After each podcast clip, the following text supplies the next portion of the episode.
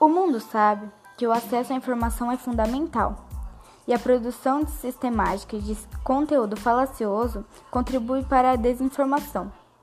O debate global envolvendo grande número de informações falsas ou imprecisas são alavancados principalmente pelas redes sociais.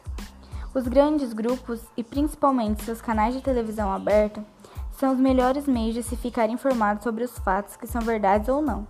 Quando falamos de canais digitais, apesar da ascensão de mídia independente, alguns dos grandes grupos de comunicação continuam se destacando, e mesmo sendo considerado uma tendência aos próximos anos, os podcasts ainda não são um formato habitual entre os correspondentes.